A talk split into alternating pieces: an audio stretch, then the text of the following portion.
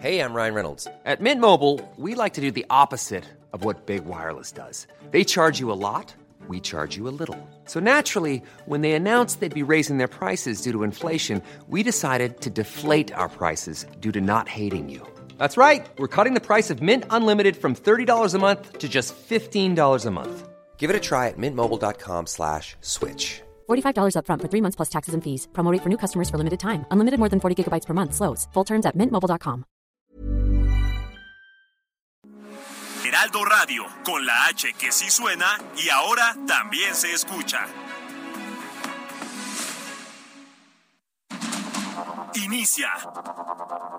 Heraldo Noticias de la tarde con Jesús Martín Mendoza.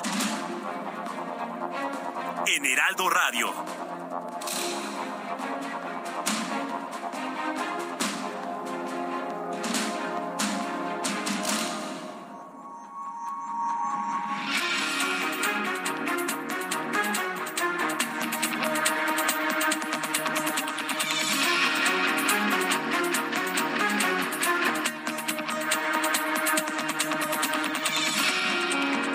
Son las seis de la tarde en punto, hora del centro de la República Mexicana. Bienvenidos, muy buenas tardes. Iniciamos las noticias en el Heraldo Radio a esta hora de la tarde, cuando son las seis en punto, tiempo del centro de la República Mexicana. Me da un enorme gusto saludarla a través de estos micrófonos a nombre de este gran equipo de profesionales de la información. Vamos rápidamente con todo lo importante que ha sucedido el día de hoy y le ofrezco un resumen con lo más destacado hasta este momento. En primer lugar, decirle que el presidente mexicano informó a través de sus redes sociales que se reunió con funcionarios de su gabinete que tienen a su cargo programas sociales. Sí, revisaron los programas sociales el día de hoy y de obras con el fin de fortalecer las medidas de austeridad del gobierno y construcción de las obras prioritarias. Ya le comentaba precisamente ayer que yo creo que los mexicanos no queremos un gobierno pobre y de pobres. Queremos un gobierno rico que nos inspira a ser todos ricos en el país, en todos los sentidos. Pues ahí está, como ya no tienen dinero, como ya se lo acabaron, pues están viendo de, de qué manera pues se recortan algunas obras y programas sociales en el gobierno federal. Voy a tener los detalles de esto más adelante aquí en el Heraldo Radio. También le informo que el Aeropuerto Internacional de la Ciudad de México da a conocer que la rehabilitación de la pista concluirá en el mes de diciembre. La pista, sí, la 5 derecha. 23 izquierda, como se le conoce, ¿no? La pista, la pista principal, su mantenimiento va a concluir en diciembre. ¿Qué significa esto? Que si usted tiene ya comprados y programados vuelos desde la Ciudad de México a cualquier lado, es muy importante que esté en contacto con su aerolínea para que le informe de posibles retrasos en los despegues. Eso es un hecho, ¿eh? Mientras tengamos estos mantenimientos mayores a la pista del Aeropuerto Internacional de la Ciudad de México, debe usted estar en contacto si va a realizar viajes en los próximos meses, de aquí hasta diciembre, para poder ver con su operador de servicios aéreos si tiene algún tipo de retraso el vuelo que ha contratado con anticipación. Desde ahora se lo comento, ¿eh? Entonces, bueno, pues el Aeropuerto Internacional informó que la rehabilitación de la pista concluirá en diciembre y se ha informado que esta pista cerrará de las 11 de la noche a las 5.50 de la mañana, horario donde el tráfico aéreo disminuye y así reducir las afectaciones a los usuarios. Aquí la pregunta es si de verdad disminuye. Pregúntele a los vecinos de Pedregal, pregúntale a los, a los vecinos de San Jerónimo, pregúntale a los vecinos de las Águilas. Ya no pueden dormir por todos los aviones que pasan durante la madrugada rumbo al Aeropuerto Internacional de la Ciudad de México. Le invito para que me dé sus comentarios a través de Twitter, arroba Jesús Martín MX, y a través de YouTube, Jesús Martín MX. Le informo que la Secretaría de Agricultura y Desarrollo Rural informó que hoy inicia en Jalisco la exportación de aguacate Hass a los Estados Unidos con un embarque de 201 toneladas proveniente de 10 empaques certificados por las autoridades de sanidad de México y de los Estados Unidos. El aguacate carísimo en México. Carísimo para los mexicanos, barato para los estadounidenses. Además, toma en cuenta que llevar el aguacate a otras partes del país, perdón, del mundo, es llevarnos nuestra agua, nuestro agua completamente. ¿Sabe la cantidad de agua que consumen los aguacates? Lo platicaremos más adelante. La defensa de 13 víctimas del colapso de la línea 12 del metro pidió al Poder Judicial de la Ciudad de México congelar las cuentas bancarias de los imputados. En el recurso judicial también se estableció la posibilidad de la colocación del brazalete electrónico para mantener el monitoreo permanente a todos los imputados, los responsables del desplome de la línea 12. Le informo que la jefa de gobierno de la Ciudad de México, Claudia Sheinbaum, alertó sobre una próxima disminución en el abasto de agua en Tláhuac.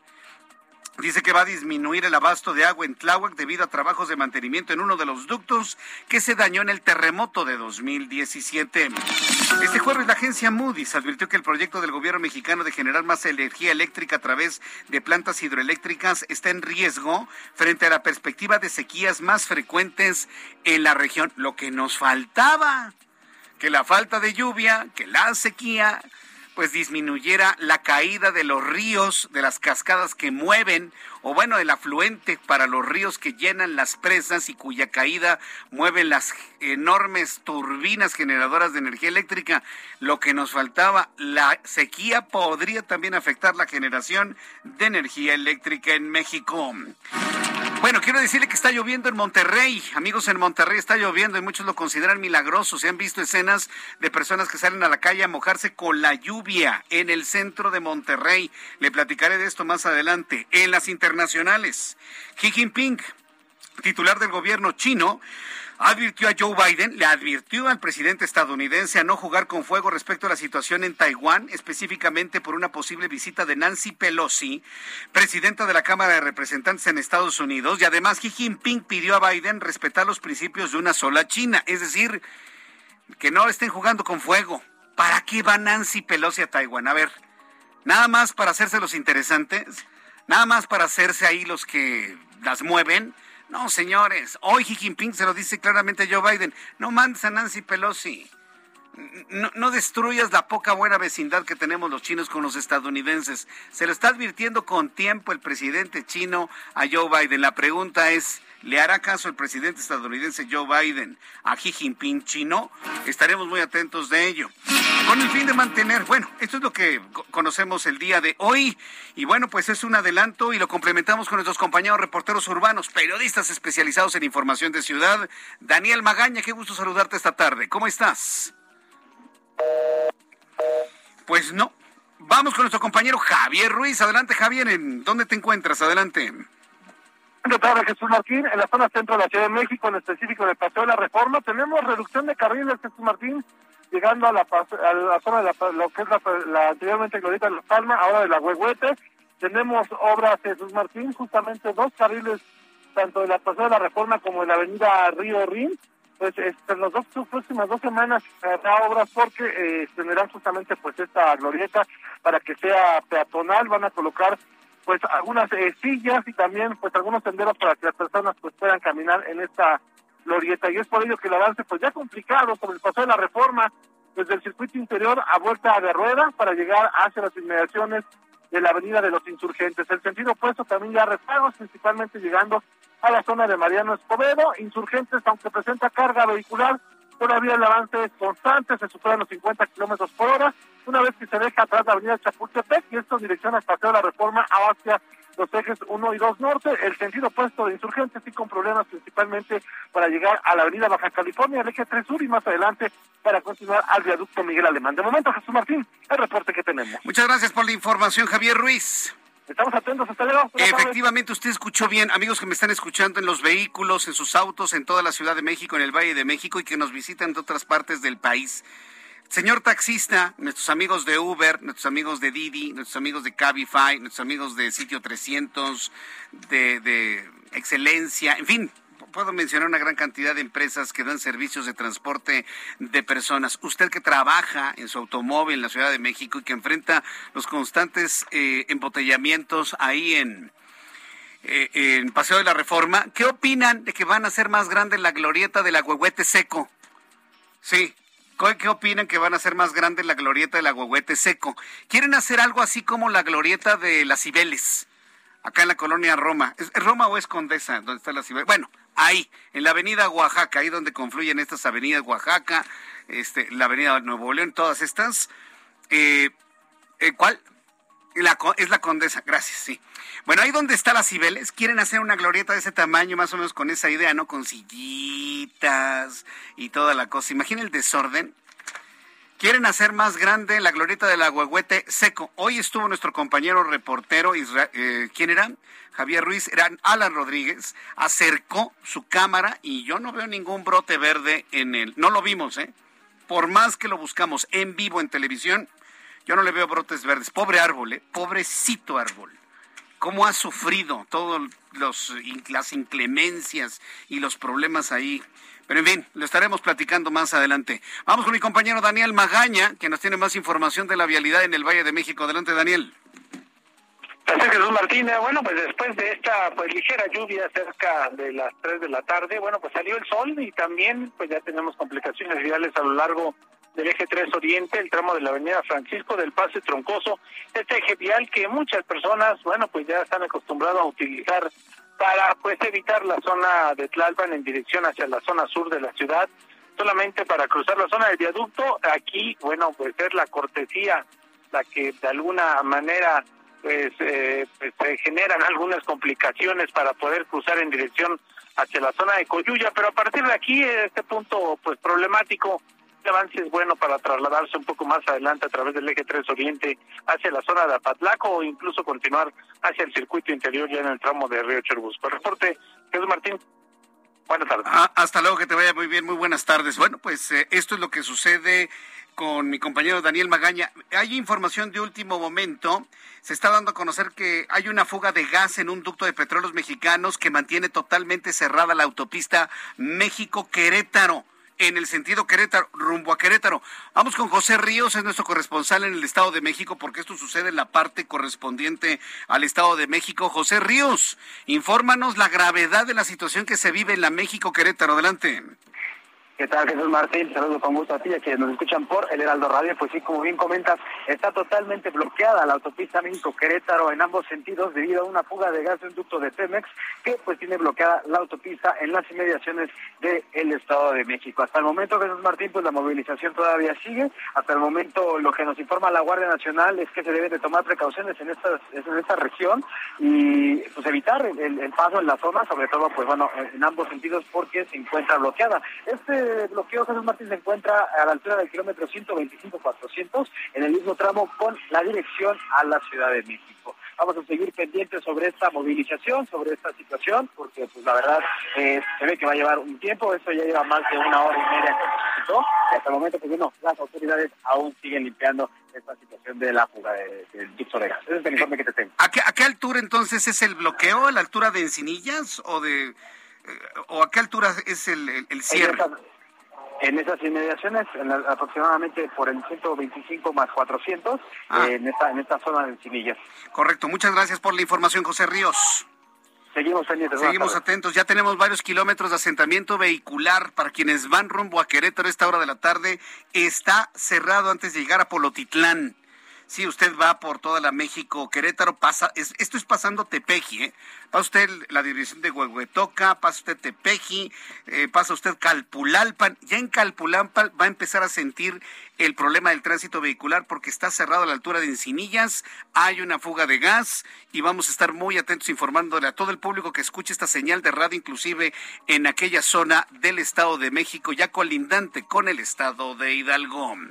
Las seis de la tarde con 37 minutos hora del centro de la República Mexicana. De esta manera iniciamos nuestro programa de noticias y pues le recuerdo que escuche usted el Heraldo Radio. Hoy con este calor ya se antoja la playita, ¿no? Pues para la playa, llégale primero al 2x1 en trajes de baño, shorts y bermudas para toda la familia. Y además, 3x2 en todos los desodorantes, talcos y cremas corporales o faciales. Con Julio, lo regalado te llega, solo en Soriana. A julio 28, aplica restricciones. Bien, pues ya una vez eh, eh, hecha ya este anuncio de las ofertas para que usted finalmente las aproveche. Recuerde que está lloviendo con de manera intermitente en el Valle de México para que lo tome en cuenta. Llovió fuerte hace rato, como a las 2, 3 de la tarde. Volverá a llover con intensidad hacia las 7 de la noche para que lo tome en cuenta. ¿Qué sucedió un día como hoy, 28 de julio? En México, el mundo y la historia. Abra Marreola. Amigos, bienvenidos. Esto es un día como hoy en la historia 28 de julio. 1957. En México, un terremoto de magnitud 7.9 y con epicentro cerca de Acapulco causa grandes daños en la Ciudad de México. Entre otros, la caída del Ángel de la Independencia. ¿Lo recuerdan? ¿O han escuchado esa historia? En 1990, en Perú, Alberto Fujimori asume por primera vez el cargo de presidente. Y en el año 2021, asume como presidente del Perú Pedro Castillo. Además, en 1993, ya en el estado de Quintana Roo, acá en nuestro país, se crea el municipio de Solidaridad. Y también es el Día Mundial contra la Hepatitis. Amigos, esto fue un día como hoy en la historia. Muchas gracias.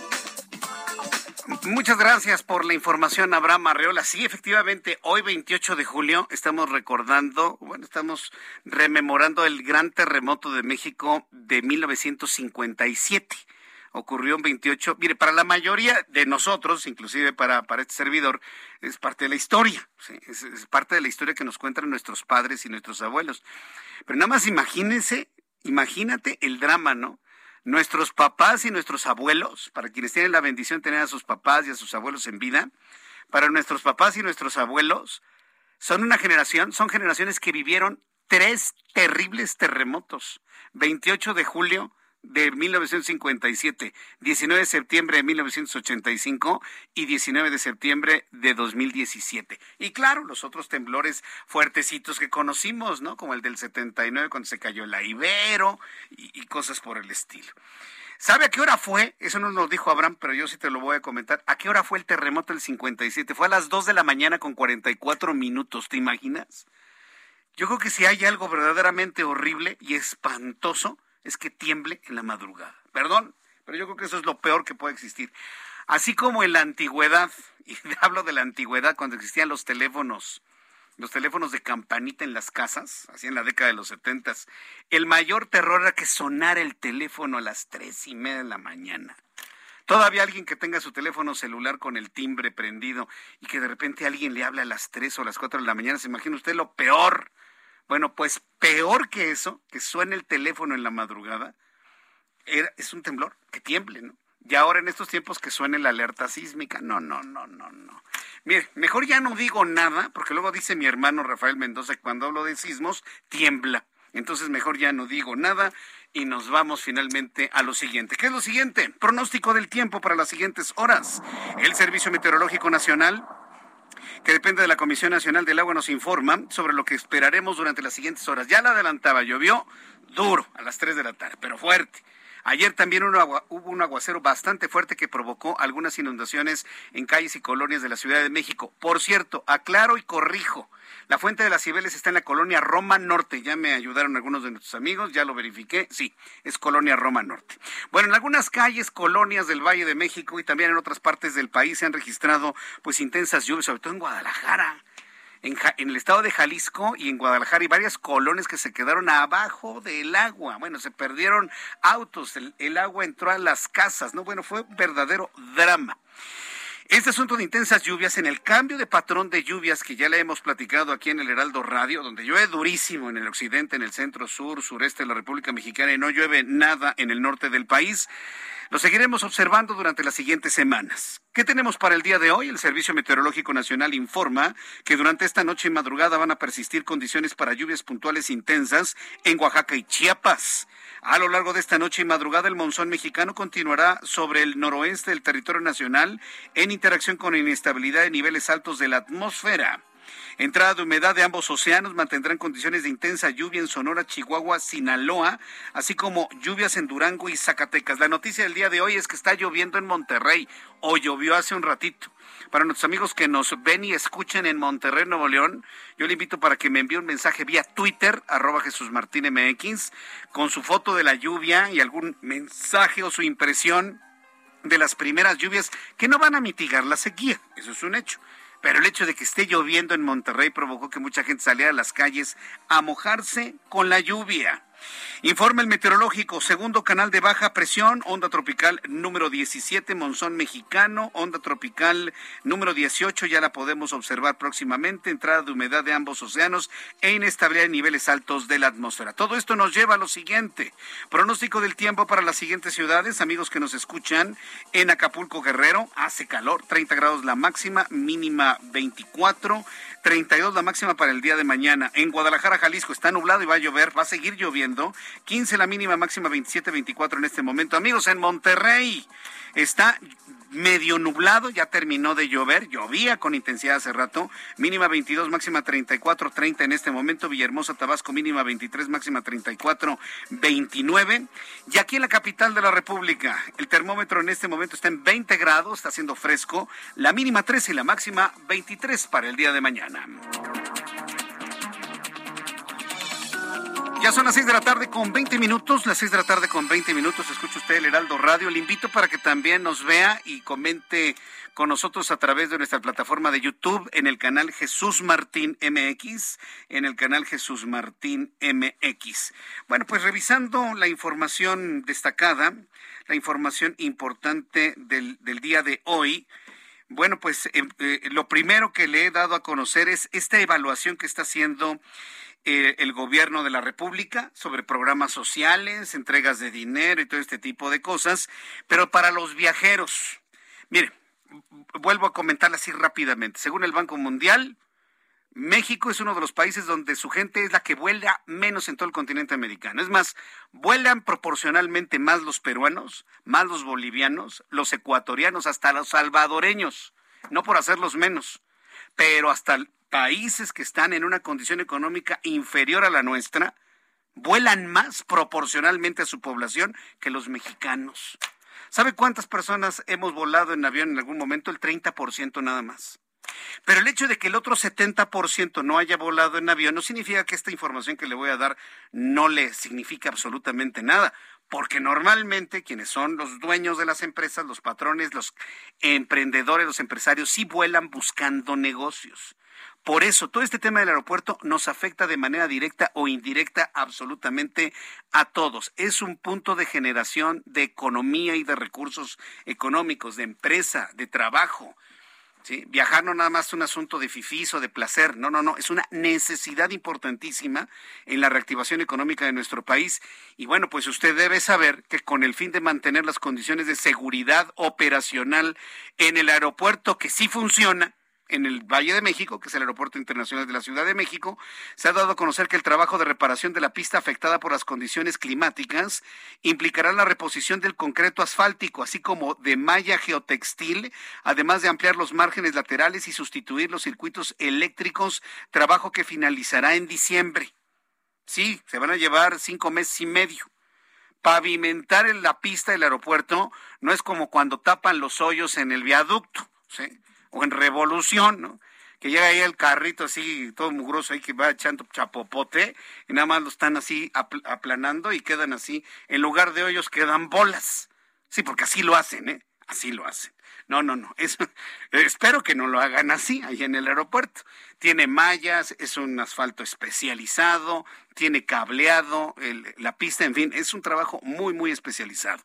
El Aeropuerto Internacional de la Ciudad de México detalló que para realizar los trabajos de mantenimiento la pista será cerrada entre las 11 de la noche y las 5.50 de la mañana, ya que en esos horarios, dice el aeropuerto, la demanda de aterrizajes y despegues es menor, reduciendo así las posibles afectaciones. Eso es finalmente lo que se informó el día de hoy.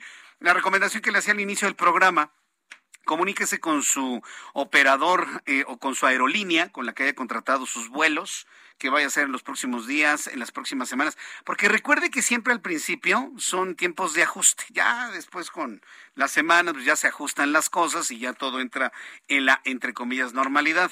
Pero si va a viajar en los próximos días, en las próximas semanas, yo sí le recomiendo de una vez vaya usted hablando de manera oportuna con su operador de su vuelo para que le vaya informando si el vuelo está en tiempo o si va retrasado. Que lo más seguro es que se retrase. Así que váyase armando de paciencia, por favor, váyase armando de paciencia. Voy a los anuncios. Al regreso, le voy a informar también sobre los anuncios que se hacen en cuanto al agua en el Valle de México. Es muy importante. Eh, todo el tema del agua le importa a toda la República Mexicana, porque no nada más es Nuevo León donde nos están escuchando, o Guadalajara, o Sonora, Coahuila, Chihuahua, en donde hay problemas de desabasto de agua, en donde nos sintonizan en el Heraldo Radio. La Ciudad de México desde siempre se ha dicho que padece de agua suficiente para abastecer a todos los que vivimos aquí. Va a haber adecuaciones en Tláhuac, así que mucha atención y regresaré con esto después de los anuncios. Y le invito para que me escriba a través de Twitter arroba Jesús Martín MX, arroba Jesús Martín MX y a través de YouTube en el canal Jesús Martín MX. Regresamos.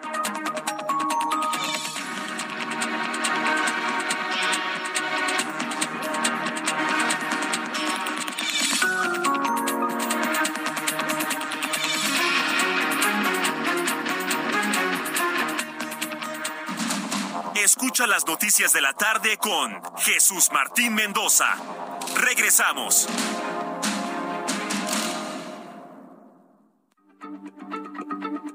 Heraldo Radio, la H se lee, se comparte, se ve y ahora también se escucha.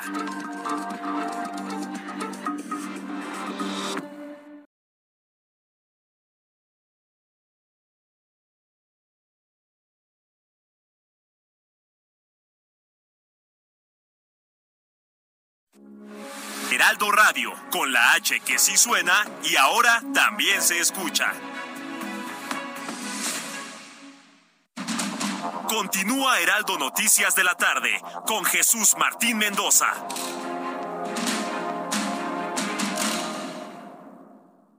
Emprendedores, consultores, proveedores e inversionistas que busquen expandir su visión de negocio, Expo Franquicias regresa a Guadalajara este 2 y 3 de septiembre. Modelos de franquicias más exitosos en una sola sede. Expo Guadalajara, única a nivel internacional. Estás a un clic, haz tu registro en www.expofranquiciasguadalajara.com. 30 años de abandono y la corrupción del Bronco nos dejaron en la peor crisis de movilidad. Pero tenemos un plan. Nuevo León y en menos de seis años vamos a hacer la inversión más grande en la historia. Nuevo León son nuevas líneas de metro, transmetros, un tren suburbano, la flotilla de autobuses ecológicos más grande del país y las carreteras que conectarán el norte con el sur.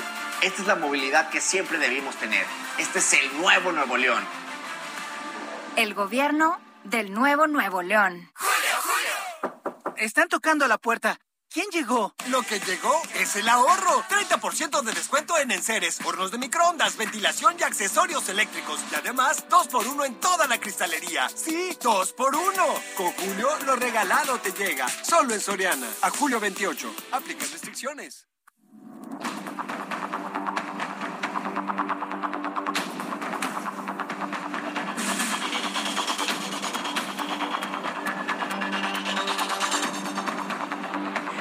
Son las seis de la tarde con 31 minutos, hora del centro de la República Mexicana. Vamos a continuar con la información aquí en el Heraldo Radio. Bueno, ya le informé de lo, del aeropuerto, tómelo en cuenta y no lo eche en saco roto. Bueno, ¿qué va a pasar aquí en la capital de la República de manera concreta en la alcaldía Tláhuac? Hoy eh, la jefatura de gobierno de la Ciudad de México informa de una disminución en el abasto de agua potable durante la próxima semana debido a trabajos del sistema de aguas de la Ciudad de México. El objetivo es darle mantenimiento a uno de los ductos que resultó dañado en el terremoto, otra vez, terremoto del año 2017. Vamos con nuestro compañero Carlos Navarro, reportero del Heraldo Media Group, quien nos tiene todos los detalles que se dieron a conocer el día de hoy. Adelante, Carlos. Buenas tardes, Jesús Martín. Te saludo con gusto a ti, al auditorio, y les comento que la jefa de gobierno de la Ciudad de México, Claudia Sheinbaum, advirtió sobre la disminución del abasto de agua potable en la alcaldía Tláhuac en los próximos días. La mandataria capitalina explicó que se debe a trabajos que llevará a cabo el sistema de aguas local en un ducto. Escuchemos va a haber un, eh, una disminución de agua justamente en Tláhuac, de agua potable. Lo va a informar a finales de la próxima semana el sistema de aguas de la Ciudad de México por un pegue eh, muy importante, un acueducto que se dañó en el sismo del 17, lo hemos venido resolviendo y ahora la próxima semana vamos a hacer esto. Eh, esto más una serie de pozos en Tláhuac van a ayudar a, atender el tema del agua potable en Tláhuac, que es una de las alcaldías que tiene eh, mayor problema. Así es que en cuanto las autoridades capitalinas informen sobre la reducción del abasto, estaremos informando a nuestros radioescuchas, principalmente de la alcaldía Tláhuac. Jesús Martín, la información que te tengo. Muchas gracias por esta información. Gracias. Carlos. Hasta luego, buenas tardes. Carlos Navarro, reportero del Heraldo Media Group. Ahora nos conectamos con Carlos Navarrete. Él es nuestro corresponsal en Chilpancingo Guerrero. Fíjese, cerca de Chilpancingo Guerrero, si usted llega a Chilpancingo por la autopista del Sol, hay una desviación que lo lleva hacia el oriente y completamente hacia el oriente del estado, internándose en la montaña, llega usted a una, a una comunidad o un municipio que se llama Chilapa de Álvarez.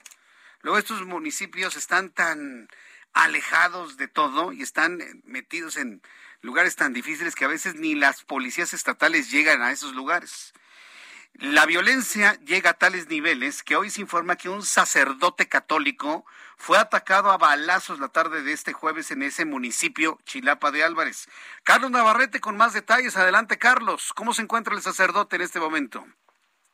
Buenas tardes, buenas tardes al auditorio. Efectivamente, comentarles que un sacerdote fue atacado a balazos la tarde de este jueves en el municipio de Chilapa de Álvarez. Se trata de Felipe Vélez Jiménez, sacerdote de la parroquia de San Gerardo de la ciudad de Iguala, quien resultó herido pero está fuera de peligro. De acuerdo con reportes policíacos, el sacerdote fue agredido poco antes de la una de la tarde cuando salía del municipio de Chilapa a bordo de un, de un vehículo particular de la marca Nissan en el punto conocido como Los Claveles. La información establece que el sacerdote, quien recibió un disparo en el pómulo derecho, logró llegar por cuenta propia al Hospital General de Chilapa para recibir atención médica, pero después fue trasladado a un nosocomio de Chilpancingo. Hasta el momento hay poca información respecto a las circunstancias del ataque, pero el sacerdote se encuentra estable y fuera de peligro. Comentarles también que la parroquia de San Gerardo, ubicada en el municipio de Iguala, ha sido un punto de encuentro de familias de personas desaparecidas, incluidos los padres y madres de los 43 normalistas de Ayotzinapa desaparecidos en septiembre de 2014. De esta parroquia, sacerdote, eh, el sacerdote Felipe Vélez, quien el día de hoy fue atacado a velazos, pero reitero, logró sobrevivir a la agresión. Así que mi reporte. Buenas tardes. Gracias por esta información, Carlos Navarrete. Buenas tardes. hasta luego, muy buenas tardes. Sí, esta parte de los claveles en Chilapa, pues es una curva, ¿no? Que lo lleva finalmente a la autopista, que lo lleva directamente a Chilpancingo y de Chilpancingo, bueno, pues hacia el noroeste, hacia la ciudad de Iguala. Tengo información en estos momentos que está publicando desde la fe.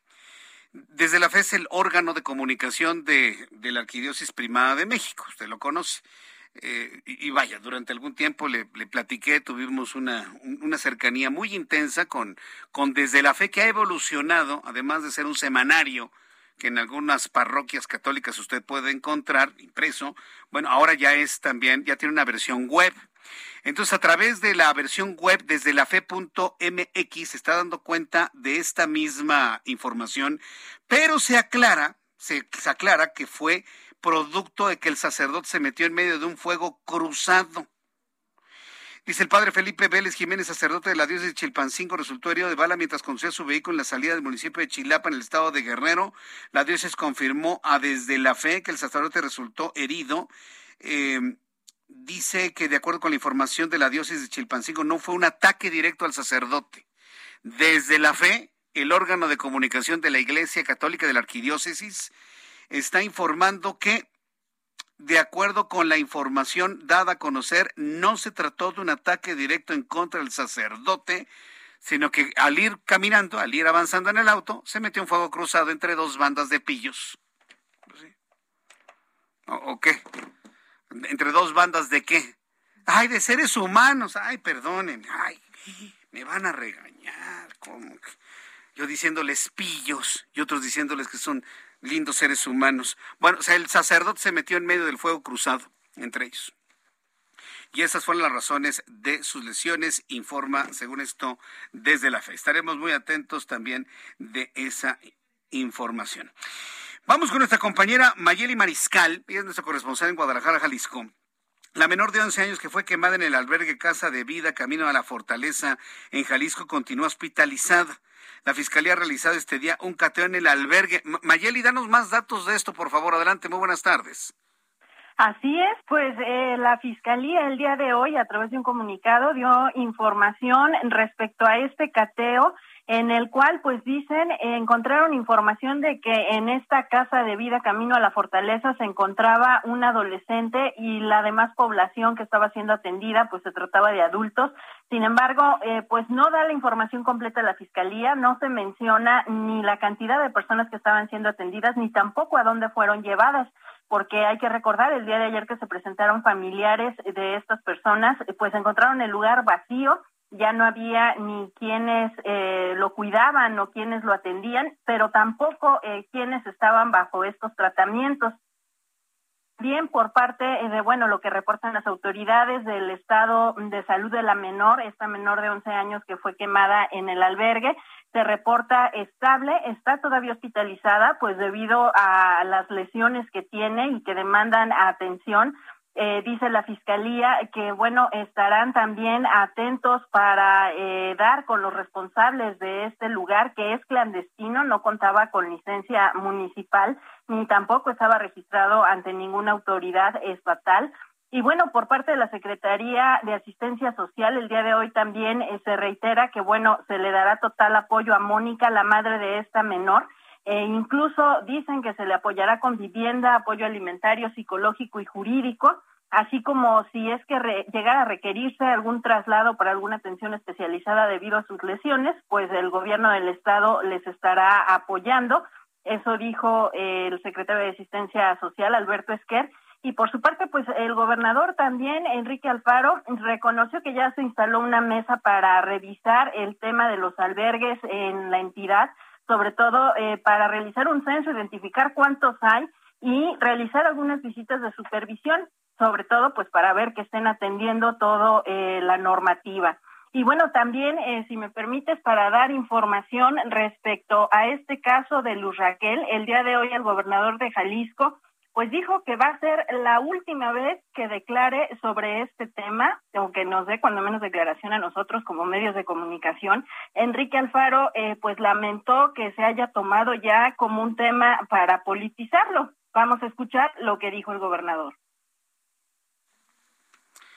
Escuchamos al Qué terrible que un asunto tan doloroso lo estén usando algunos eh, vividores de la política para lucrar políticamente. Dan pena y dan tristeza, es lo que dan, porque eh, en estos casos lo que hay que hacer es trabajar con seriedad, eh, insisto, llegar a la verdad, definir y deslindar responsabilidades y no lucrar políticamente. Yo voy a respetar el proceso que está llevando la Fiscalía y serán ellos los que den la información en su momento de qué fue lo que sucedió. Y es que sobre todo, pues este tema que ha eh, polarizado también eh, luego de la información que dio a conocer el fiscal Luis Joaquín Méndez Ruiz, esta hipótesis de autoagresión por parte de Luis Raquel y pues diversos colectivos también que continúan manifestándose y exigiendo que se haga justicia, que se respete el sigilo de la investigación y que dejen de filtrarse sobre todo los indicios y que se basen en pruebas científicas y no solo en videos. Esa es la información desde Jalisco. Era de esperarse, ¿no? Este tipo de reacciones por parte de los colectivos eh, que han estado reclamando más seguridad allá en el, en el estado de Jalisco. Eh, la versión de del auto del autoataque, ¿no? Que se habría hecho Luz Raquel. Nadie cree esa versión, ¿verdad, Mayalín? Así es, pues eh, solamente eh, por parte de las esperas de gobierno del Estado, dice el mandatario que él confía en el trabajo que viene haciendo la Fiscalía, sin embargo, pues la opinión pública opina lo contrario. Bien, muchas gracias por la información, Mayeli. Seguimos al pendiente, buenas tardes. Seguimos al pendiente, sí que caso. ¿eh? Ahora resulta que, miren, lo que están pidiendo los colectivos femeninos allá en, en el estado de Jalisco, me parece que es muy importante señalarlo y subrayarlo. Lo que quieren es que no estén filtrando, que no estén adelantando vísperas, que no por por aparentar ser muy eficientes, van a ir soltando informaciones que todavía no están confirmadas. O sea, lo que están pidiendo los colectivos femeninos es que mantengan el silencio, la prudencia y la secrecía de la investigación hasta en tanto no se determine con toda precisión quién atacó a Luz Raquel quién atacó a los Raquel, quiénes fueron, poderlos encontrar, echarles el guante y encerrarlos. Sí, claro, porque eso de que ella misma se quemó con gasolina, a ver, cualquier psicólogo ¿sí? Y psiquiatra le puede hablar de las formas que buscan los seres humanos para suicidarse. El quemarse no es una de las primeras, sí existe, pero no es principalmente la de primera elección, y menos de una madre preocupada y angustiada por su hijo. ¿eh? Pues a mí que no me vengan con eso. ¿eh? A nadie, nadie podemos creer semejante cosa. Y puedo entender el enojo del, del gobernador, tiene razón, ¿eh? tiene totalmente la razón. Y es culpa de la fiscalía, es culpa de la fiscalía, porque está dando información antes de terminar la investigación. Finalmente, ese es el punto. Bien, en otro asunto, cuando son las 6 de la tarde con 43 minutos hora del centro de la República Mexicana, hay nubarrones de recesión a nivel mundial. ¿sí? A nivel mundial, debido a la guerra contra Ucrania, los problemas de la gran inflación, los como le llaman, ¿no? Los, los este, especialistas en economía mexicanos, los crecimientos negativos, los reportes negativos, o en este caso, más claro, el decrecimiento de las economías, que ya podrían estar sumando dos trimestres consecutivos, no colocan nada más a México en el peligro de la de la recesión, sino a Estados Unidos, a Canadá, a varios países de Europa, al mundo en sí mismo. Es un problema mundial. ¿Qué cree que dijo hoy el presidente? Mexicano. Ya sabe usted cómo se llama. Que no, que aquí no va a pasar nada. No, que aquí no. Y que Moody's está mal. Ahora resulta que él tiene más información que la calificadora Moody's. Hágame usted el favor. Si yo tengo una empresa y quiero saber en dónde debo invertir, ¿a quién le voy a preguntar? ¿A Moody's Analytics o a Andrés Manuel López Obrador? Yo le preguntaría a Moody's. Si un país quiere invertir en México y quiere saber cuáles son sus niveles de riesgo, posibilidades de inversión, ¿a quién le va a preguntar? ¿A Moody's o a López Obrador? Le van a preguntar a Moody's. Ese es el, ese es el asunto que le quiero yo dar a entender que el presidente mexicano, bueno, de alguna manera, pues está pensando que él mueve la recesión, pero no, no es un asunto que él pueda mover. Dice que México no entrará en recesión durante 2023, tal y como lo ha estado asegurando Moody's Analytics. Dice que es una calificadora que está en decadencia por el hecho de ser neoliberal. Paris Salazar, gusto en saludarte. Adelante, buenas tardes. Buenas tardes, Jesús Martín, amigas, amigos de Leal de México. Esta mañana en Palacio Nacional, el presidente Andrés Manuel López Obrador se mostró optimista y estimó que para el cierre del año 2022 en México no se van a detener obras, tampoco habrá recortes ni subejercicios y tampoco habrá despido de trabajadores. En la conferencia de prensa, el presidente López Obrador afirmó que hay finanzas públicas sanas, recursos para cumplir cada uno de los compromisos del gobierno, tanto de programas del bienestar como de obras afirmó que su gobierno no aplicará la de quitarle a los de abajo para darle a los de arriba. Escuchamos cómo lo dijo el presidente López Obrador. De que no vamos a tener dificultad, no vamos a detener ninguna obra, tenemos para terminar este año, no hay subejercicio, esto significa de que el avance físico corresponde al avance financiero. Y lo que es sagrado, pues es la nómina, todos los que trabajan al servicio del pueblo. López Obrador descartó que México enfrente una recesión en el año 2023, como bien lo pronostica la calificadora Moody's por la contracción en Estados Unidos. Dijo que la inflación en México es más baja que en Estados Unidos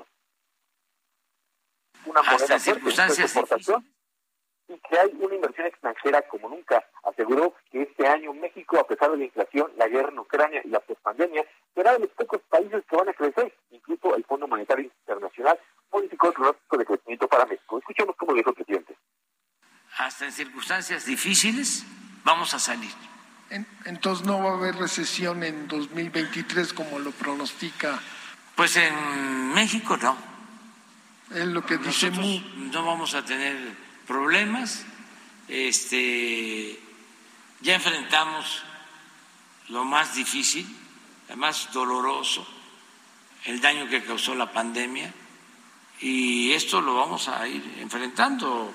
Eh, inflación, buscando que no se pierda poder de compra, poder adquisitivo en las familias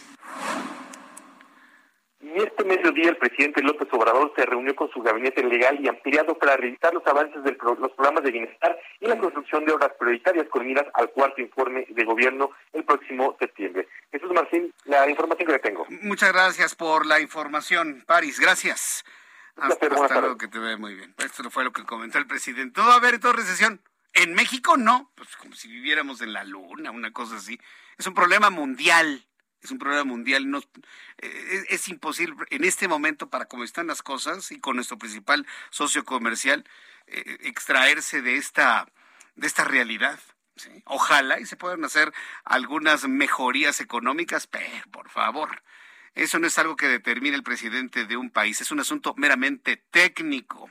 Hablando de cuestiones técnicas, pues hemos hablado del Tratado de Libre Comercio. Hoy el presidente mexicano Fíjese, dos cosas. Ayer en la reunión con los empresarios, le dijo a los empresarios en Palacio Nacional que Estados Unidos necesita de México y México de los Estados Unidos y les garantizó que no habrá ningún rompimiento con los Estados Unidos a propósito de los problemas con el Tratado de Libre Comercio. Hoy en la conferencia matutina consultaba con los reporteros esos que nunca le preguntan nada que si le manda una carta a Joe Biden para que ya se acabe esto de las mesas de, consulta, que porque no ha, seguramente el presidente de Estados Unidos no sabe que se firmó una modificación en donde México es soberano de sus hidrocarburos. Dice, a lo mejor no lo sabe, le voy a mandar una carta. Pero estos asuntos no se dirimen con cartitas. Hay unas mesas de consulta que llevarán finalmente a paneles de controversia y ahí, en los paneles, si México pierde, nos van a poner aranceles. Tengo en la línea telefónica a Kenneth Smith Ramos, ex jefe negociador del Tratado Comercial México, Estados Unidos y Canadá y socio de una firma de análisis Agon, a quien yo le agradezco estos minutos de comunicación. Estimado Kenneth Smith, bienvenido, muy buenas tardes. Muy buenas tardes, Jesús Martín. Gracias por invitarme a tu programa. Hoy, el presidente hablaba de mandarle una cartita al presidente Joe Biden para ya terminar todo el problema con el TEMEC. ¿Esto se arregla con cartitas o vamos como México a ir a estas mesas de consulta que ha solicitado Estados Unidos y Canadá y en su caso ir al panel de controversia? ¿Cómo lo ve Kenneth Smith?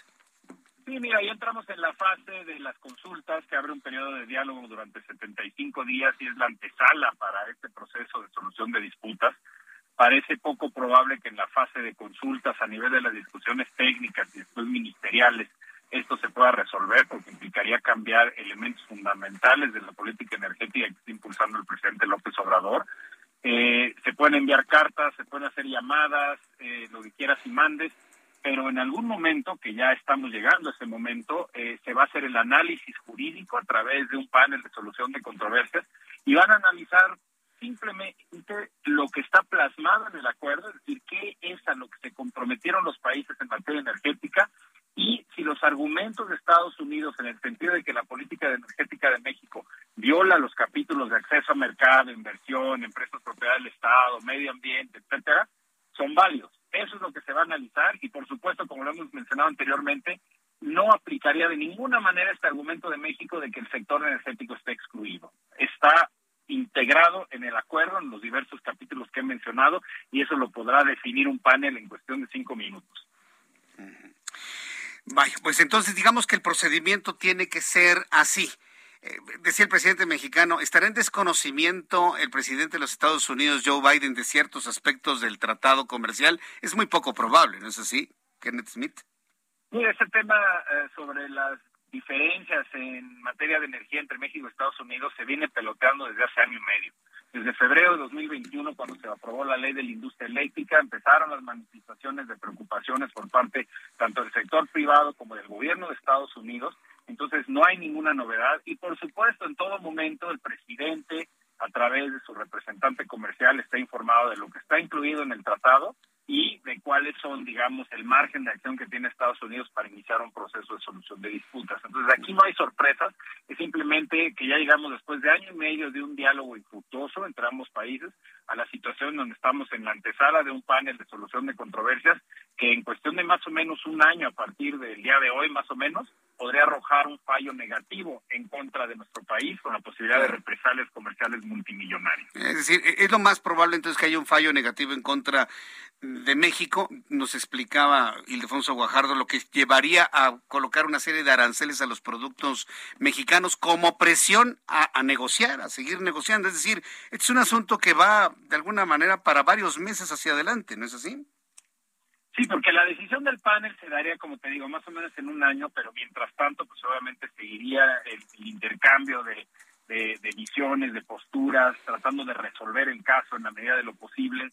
Si esto no se logra, lo que el panel hace es hacer una recomendación, si en efecto tiene razón Estados Unidos, de si en efecto el, el monto del daño es eh, las cantidades exorbitantes que menciona Estados Unidos, dicen por lo menos 10 mil millones de dólares, y de ser así, no sabemos si así va a ser o qué reacción o qué postura va a tomar México en las en las consultas, pero en caso de que el fallo sea negativo, Estados Unidos puede escoger en qué productos de exportación mexicano cobrarse, por así decirlo, y subirnos los aranceles, es decir, a partir de ahí ni siquiera es cuestión de que México decida pagar o no, decida cumplir con lo del panel.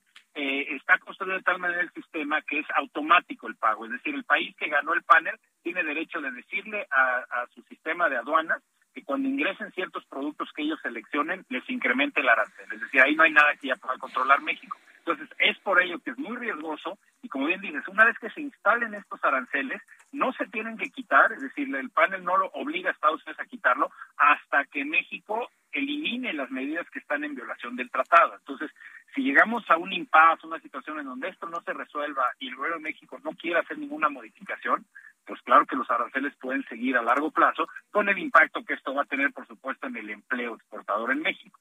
Qué bárbaro, qué escenario. ¿eh? Y si tomamos en cuenta que hay amplias probabilidades de perder esta controversia, eh, ¿qué, qué, momentos difíciles en la relación comercial México-Estados Unidos se avecinan? Pues Kenneth Smith, vamos a estar muy atentos de todo lo que suceda, se siga comentando y analizando sobre este tema y muy agradecido por estos minutos para el auditorio que escucha El Heraldo Radio. Muchas gracias, Kenneth Smith. Muchísimas gracias, Martín. Espera tus órdenes. Muchas gracias. Un enorme abrazo. Que le vaya muy bien. Gracias. Kenneth Smith Ramos, ex jefe negociador del Tratado de Libre Comercio México, Estados Unidos, Canadá. Regresamos. Escucha las noticias de la tarde con Jesús Martín Mendoza. Regresamos.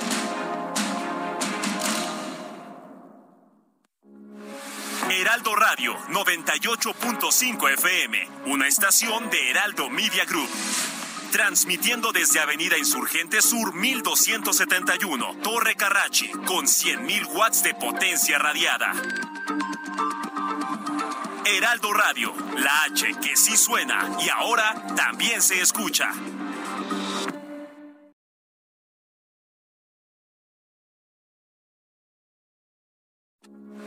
Heraldo Radio, con la H que sí suena y ahora también se escucha. Continúa Heraldo Noticias de la tarde con Jesús Martín Mendoza.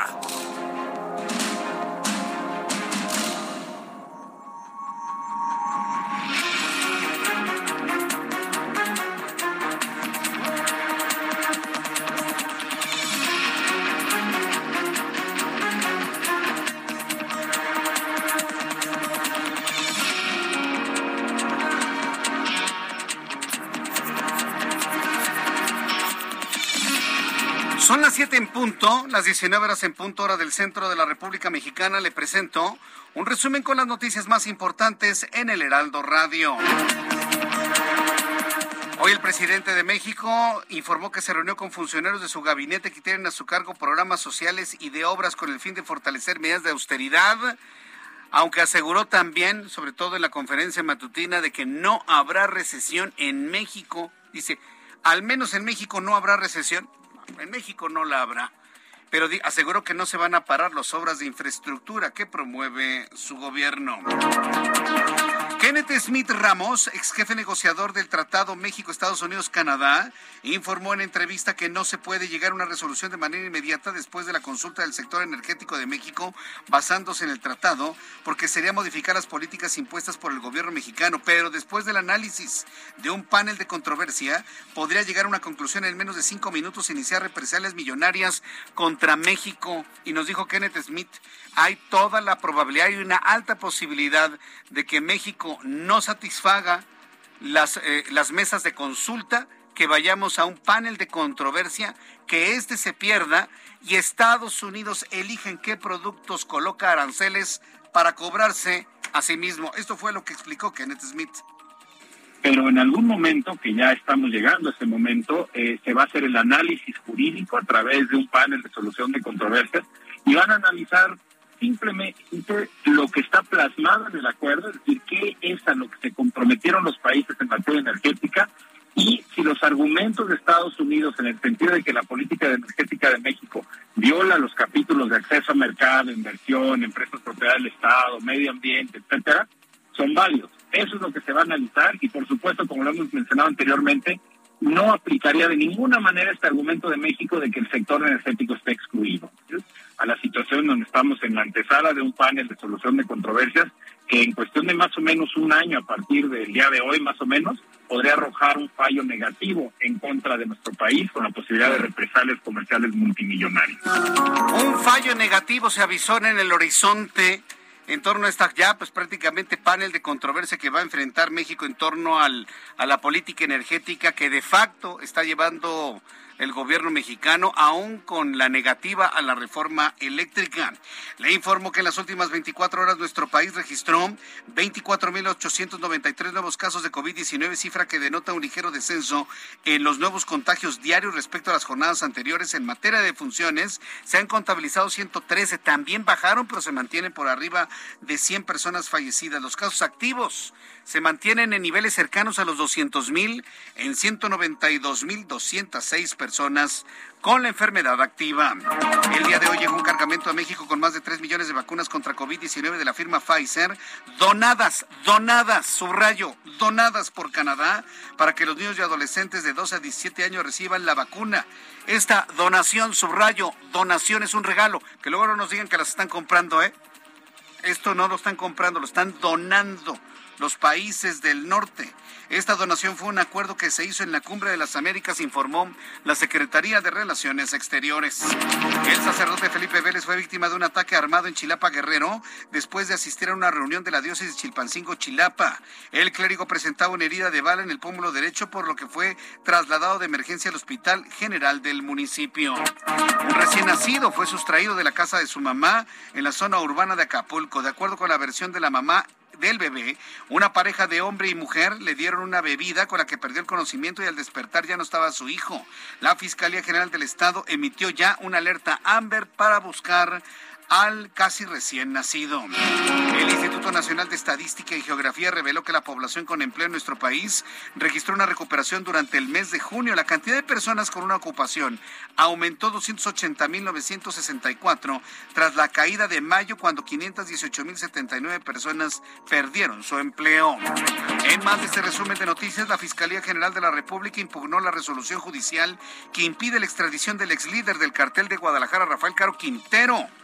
Un agente del Ministerio Público Federal interpuso un recurso de queja para que se revise el amparo otorgado en el Estado de México a Rafael Caro Quintero y la Fiscalía, impugnando las resoluciones de, de estos jueces que pues están protegiendo al narcotraficante más emblemático de México. Amnistía Internacional condenó las declaraciones del fiscal de Jalisco en el caso de Luz Raquel Luis Joaquín Méndez. Dijo que Luz Raquel se provocó las lesiones que le ocasionaron la muerte, que ella solita se quemó con alcohol lo que la organización consideró como revictimizante, pues señala que la divulgación de las investigaciones podría derivar en diversas violaciones a los derechos humanos. Son las noticias en resumen, le invito para que siga con nosotros. Le saluda Jesús Martín Mendoza.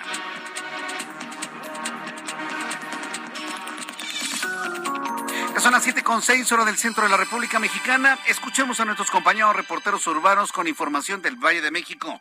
Daniel Magaña, gusto en saludarte. Buenas tardes.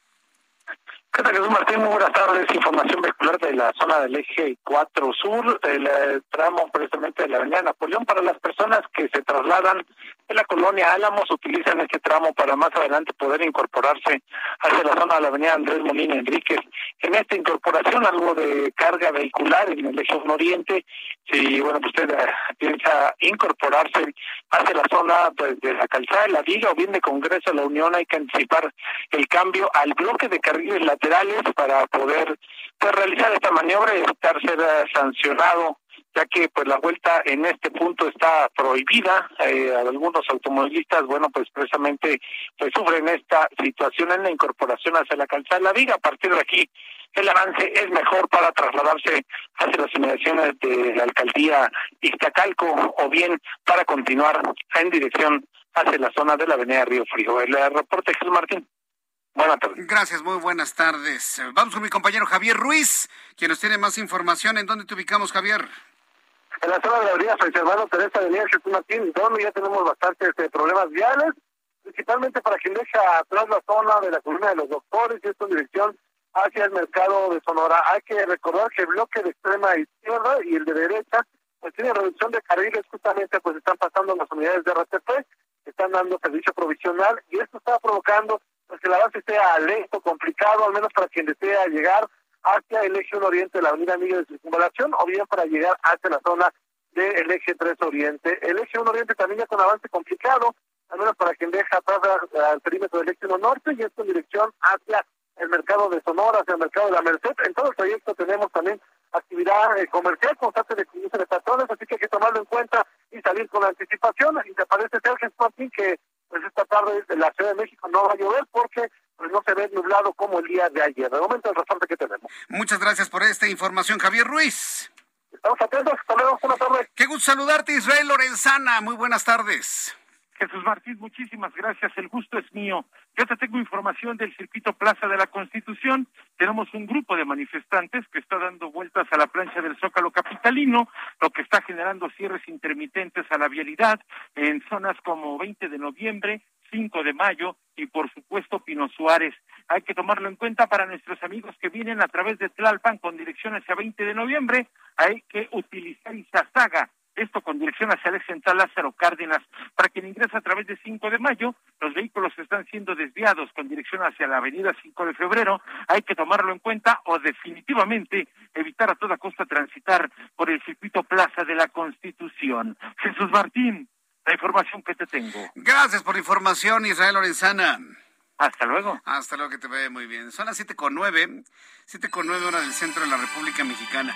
Mire, regresando al, al asunto del Tratado de Libre Comercio. Ahora platicábamos con Kenneth Smith. Si usted no lo escuchó, porque nos acaba de sintonizar, yo le invito a que nuestra versión grabada a través de YouTube o en Spotify del Heraldo de México vuelva a escuchar esta importante entrevista con Kenneth, Kenneth Smith Ramos, quien fue uno de los negociadores del Tratado de Libre Comercio que actualmente está vigente entre Canadá, Estados Unidos y México. Y pues bueno, pues este es, es, un comentario bastante serio, muy aterrizado de lo que es este acuerdo comercial. Y todo lo que nos dejó entrever Kenneth Smith es que las cosas no van a pintar bien para México, que todo va a indicar que México va a perder el panel de controversia, lo que va a implicar la colocación de aranceles hasta en tanto México no corrija los problemas que están eh, asociados a un incumplimiento al Tratado de Libre Comercio. Así, así de claro. ¿Cuál es el interés del presidente? ¿Romper con el tratado, romper con Estados Unidos y Canadá? ¿Ser una isla, hacer lo que se nos venga en gana? o mantener la relación con los Estados Unidos. Ayer el presidente, ya se lo adelantaba, con los empresarios y hoy en la mañana también, asegura que no habrá ruptura del Tratado de Libre Comercio. ¿Por qué se habla de ruptura? Porque más de un analista económico, financiero y político visualizan esa intención del gobierno actual. Romper el Tratado de Libre Comercio, salirnos del acuerdo comercial y hacer nuestras cosas como mejor nos plazca al estilo Cuba, al estilo Bolivia, al estilo Venezuela y no tener nada que ver con el imperio. Muchos analistas visualizan esa intención. Hoy el presidente responde que no, que no es su intención. Eso es lo que les dijo y lo que dijo hoy en la mañana. Que no habrá ruptura en el Tratado de Libre Comercio por las consultas de política energética, porque eso no le conviene a México, que tampoco le conviene a los Estados Unidos por su integración comercial, y así lo explicó el día de hoy. No va a haber ruptura. Eso se los adelanto. ¿Y por qué no va a haber ruptura? No solo porque tenemos la razón, sino porque no nos conviene, y no solo es México, no le conviene a Estados Unidos. Ya no es el tiempo de antes. Imagínense ustedes si en México ya se están haciendo piezas, hay plantas de autopartes hasta para la industria bélica de Estados Unidos ya es una integración indispensable y conveniente para las dos naciones, para los dos pueblos. Ya no es que te cierro la frontera y te voy a perjudicar. Tú me cierras la frontera y te vas a perjudicar tú mismo. Eh, hay algo de razón en lo, en lo que dice el presidente de la República. No habrá ruptura, yo creo que estamos completamente de acuerdo, pero sí va a haber aranceles. Sí va a haber presión, sí va a haber aranceles, digo, lo acabamos de platicar con Kenneth Smith. Ruptura no habrá, pero sí habrá sanciones. ¿Y cuáles son las sanciones? Aranceles. Así de simple, así de sencillo. ¿Quién va a resolver el problema arancelario que resulte de estos paneles de controversia, que como ya escuchamos con Smith Ramos, podría durar hasta un año todo este proceso? Pues la siguiente administración. Pregunta. ¿Quién cree usted, vamos aterrizándolo a la política, quién va a arreglar este problema con el acuerdo comercial si se pierden los paneles de controversia y se establecen aranceles a algunos productos que elija los Estados Unidos? ¿Quién lo va a resolver? La siguiente administración. Ok. Futureamos. Órale. ¿Quién tiene las capacidades de conocimiento económico, financieros, de política exterior, de relaciones internacionales, pero sobre todo de política y economía, para poder resolver esta relación y el Tratado de Libre Comercio? Claudio Sheinbaum, Marcelo Ebrard, Ricardo Monreal, Adán Augusto López, Ricardo Anaya, Demetrio Sodi de la Tijera, que ya lo destaparon como candidato a la presidencia por Futuro 21, Gerardo Fernández Noroña, Ildefonso Guajardo. Estoy hablando de muchos que, que suenan, nombres que suenan. Bueno, pues yo en lo personal creo que de los que todos los que dije, solamente dos podrían solucionar este problema. Uno es, sin duda alguna, Ildefonso Guajardo. Estos problemas de relación de Tratado de Libre Comercio, pues lo ubican como un aspirante pues interesante a la presidencia de la República, Ildefonso Guajardo. ¿Por quién? Pues por la oposición, por la alianza de partidos opositores. Y el otro que yo veo es Marcelo Ebrard. ¿Sí? Con, con, todo y todo, ¿no? Con todo y todo lo que me digan. Marcelo Ebrard, por la intensa relación y el conocimiento de la relación México-Estados Unidos que tiene. Por su capacidad negociadora y por su capacidad de, de relación internacional a ellos dos los veo como los posibles solucionadores de lo mal que salgan estos paneles de controversia, según lo que nos acaba de compartir Kenneth Smith. ¿Usted qué opina? Lo conversamos, ¿no? Yo le invito para que me envíe su mensaje, su comentario a través de Twitter, arroba Jesús Martín MX, y a través de YouTube en el canal Jesús Martín MX, para que de esta manera, bueno, podamos seguir platicando sobre este asunto. Bien, cuando son las siete con quince, hora del centro de la República Mexicana, eh, vamos a entrar en comunicación. ¿Con quién me dices? Ah, vamos a entrar en comunicación con nuestra reportera Cintia Stettin. ¿sí? Cintia Stettin. Ah, ah precisamente le iba a presentar una información del, del, estado de Morelos. Pero bueno, vamos con nuestra compañera Cintia Stettin. Adelante, Cintia, con tu información. Muy buenas tardes. ¿Qué tal? Muy buenas tardes, Jesús Martín. Pues te informo que el sistema Metrobús dijo que con motivo del medio maratón de la Ciudad de México que se llevará a cabo el próximo domingo 31 de julio, pues habrá modificaciones en diversas líneas de este sistema de movilidad, por lo que ese día pues operará con las siguientes modificaciones su servicio. La línea 1 eh, pues operará de 6 a 9 de la mañana en los circuitos de Indios Verdes a Revolución en el tramo norte y de El Caminero e Insurgentes en el tramo sur, mientras que la línea 3 operará de 6 a 9 de la mañana en circuitos de Tenayuca Buenavista en su tramo norte y de Cuauhtémoc a Pueblo de Santa Cruz a Toyac en su tramo sur mientras eh, la línea 4 igual de igual manera pues el horario será de 6 a 9 de la mañana y los circuitos serán de Teatro Blanquita a San Lázaro, Pantitlán, Alameda Oriente, esto en una ruta norte, y de Defensoría Pública a San Lázaro, a San Lázaro, perdón, en una ruta sur. El servicio al Aeropuerto Internacional de la Ciudad de México que ofrece esta línea 4, pues sin afectación alguna. La línea 7 pues operará de 5 de la mañana a 2 de la tarde de Indios Verdes Hospital Infantil La Villa a Garibaldi y sin servicio de Glorieta de Violeta a Campo Martín.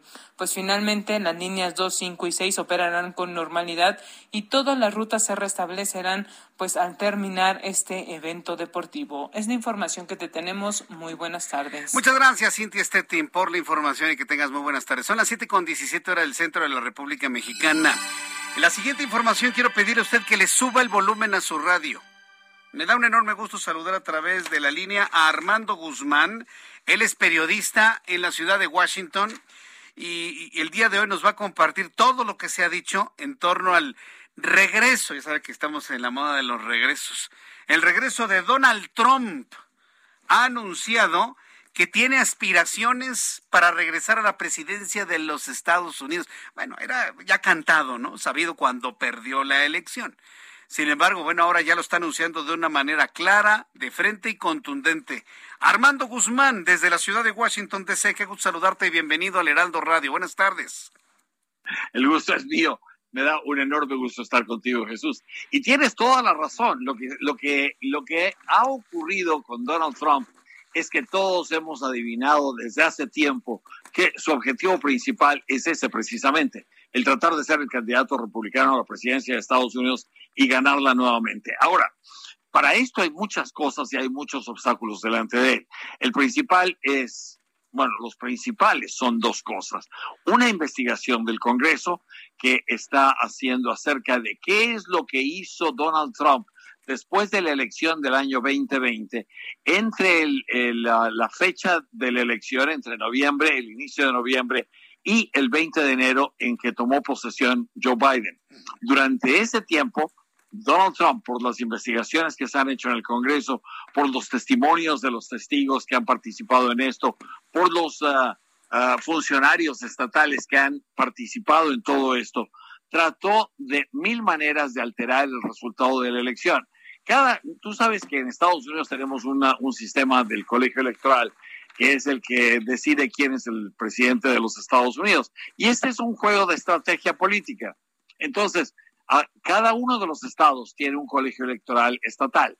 Y esos 50 estados se encuentran en, en Washington, en el Congreso de Estados Unidos, en un día determinado en diciembre o en enero, y entonces ahí el colegio electoral unido determina quién es el presidente de Estados Unidos. Cada uno de los estados, el, el encargado de las elecciones en los estados uh, es un secretario de Estado, así le llaman, ese es el cargo, secretario de Estado. Entonces lo que, lo que hizo Trump fue tratar de afectar y presionar a estos secretarios de Estado para que en lugares en donde estaba la, la competencia por la elección, como Arizona, como Georgia, como Carolina del Norte, como Ohio, esta gente votara a favor de Donald Trump y no a favor de Biden. Eso es una. La otra, él trató de presionar al, al, presidente del Colegio Electoral Nacional, que es siempre el vicepresidente de Estados Unidos, en este caso Mike Pence, para que él cambiara la, elección. Todo esto se ha sabido, hay grandes jurados, eh, hay un, algo que se llama un gran jurado uh, haciendo una investigación adicional, porque el Departamento de Justicia ahora tiene una, una investigación paralela. Esto es por un lado. Por el otro, Donald Trump se está adelantando porque lo que necesita es recoger una gran cantidad de dinero. En la última elección se gastaron más de cuatro mil y tantos millones de dólares en esa elección. En la, en la próxima a lo mejor se gastan seis mil millones, seis mil millones de dólares en una elección. Entonces, y esto no lo da el gobierno, a diferencia como es en México. Esto aquí en Estados Unidos, cada uno de los candidatos y cada uno de los partidos lo, lo, lo busca. Entonces necesitan tiempo y por eso parece que se están adelantando mucho. Lo que, está, lo que pasa es que están adelantando por recoger ese dinero.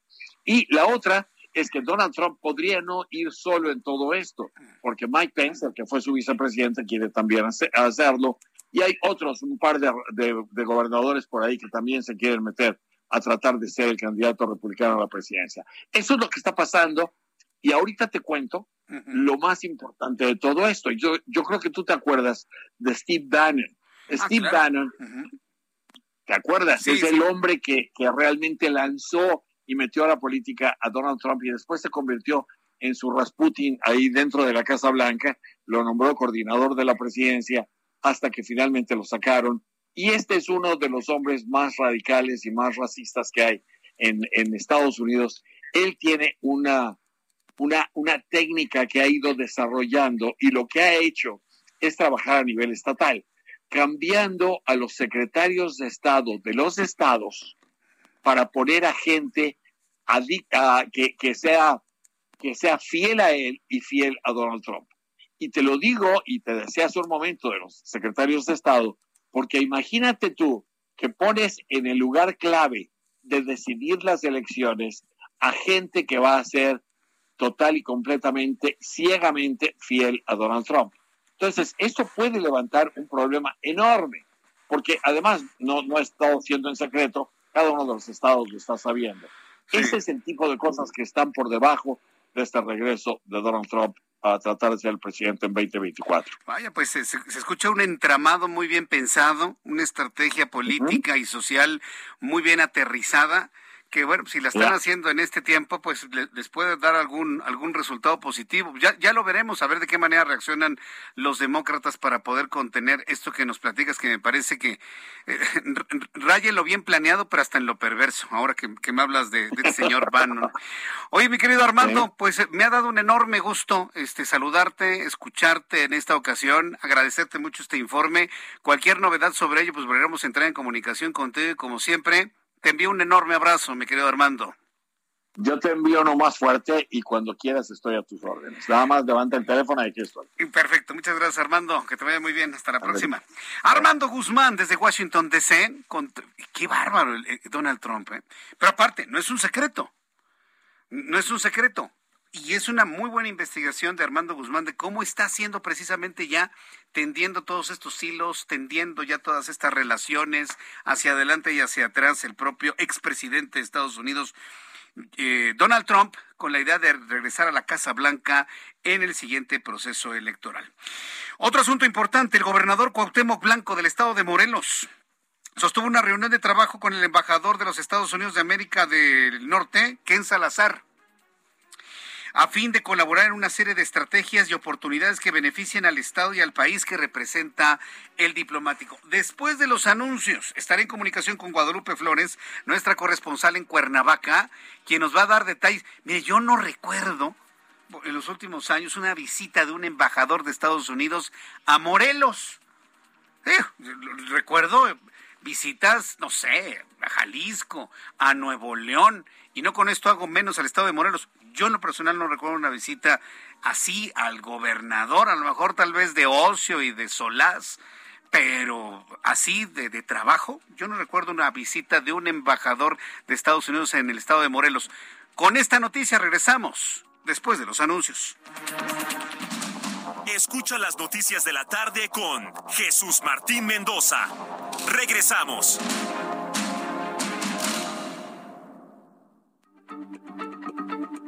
Heraldo Radio, la H se lee, se comparte, se ve y ahora también se escucha.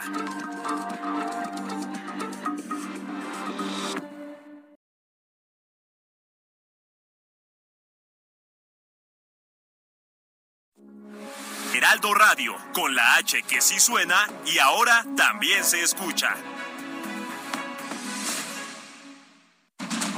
Continúa Heraldo Noticias de la tarde con Jesús Martín Mendoza.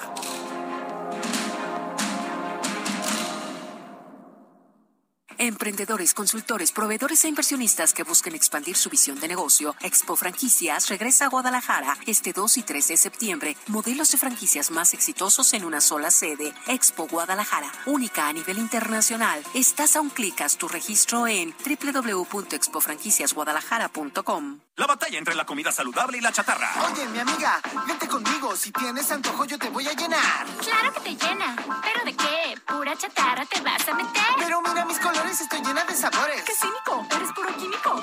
Mejor una botana bien natural. Pura vitamina que te nutre de verdad. Dame un momento, mira quién llegó. Solo un instante y te lleno de sabor. Comida industrial con sabor artificial. Come de más y la pagarás. ¿Ya previste? ¡Ya hiciste! Gobierno de México.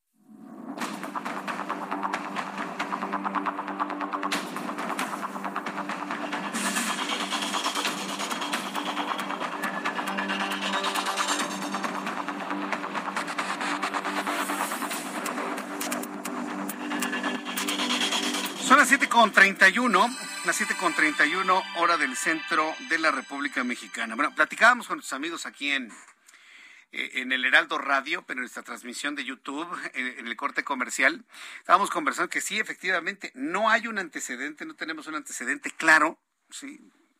de algún embajador estadounidense que haya visitado al gobernador de Morelos. Por lo tanto, el encuentro del día de hoy se convierte en verdadera noticia. Guadalupe Flores, nuestra corresponsal en Cuernavaca, Morelos. Adelante, Guadalupe. ¿Cómo le fue al gobernador Cuauhtémoc Blanco con Ken Salazar. Adelante, te escuchamos. Hola, ¿qué tal? Jesús Martín, te saludo con mucho gusto. Pues eh, esta reunión se dio en Palacio de Gobierno aquí en Cuernavaca, donde el gobernador Cuauhtémoc Blanco Bravo pues estuvo una reunión de trabajo con el embajador de Estados Unidos de eh, en América, en México, que en Salazar. Eh, ahí acordaron pues establecer una serie de estrategias, eh, oportunidades que beneficien al Estado y también en este encuentro que fue a puerta cerrada, no se permitió el ingreso a los medios de comunicación, pues se planteó la cooperación para eh, pues unir esfuerzos y mantener una buena relación entre Morelos y Estados Unidos. Recordemos, Morelos es uno de los estados pues con más número de migrantes en Estados Unidos y eh, pues abordó el tema de seguridad, la situación que atraviesa el estado de Morelos, derivado de que pues era uno de los estados con mayor número de escuelas de, eh, de español, que donde venían pues, estudiantes eh, norteamericanos, y esto debido a la inseguridad pues ha disminuido.